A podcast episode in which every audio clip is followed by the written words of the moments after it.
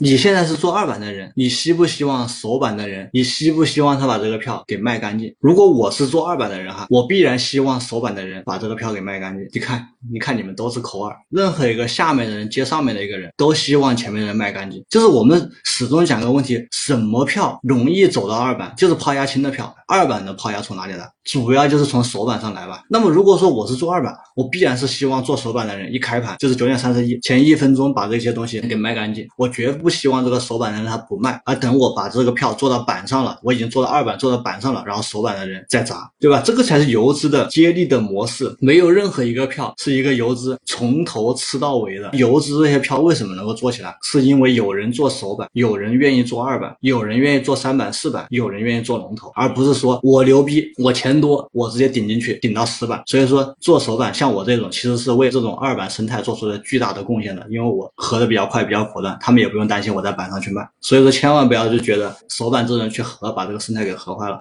你一个人在市场当中很渺小，你钱再多，你也只能引导，你也不能左右和改变这个市场。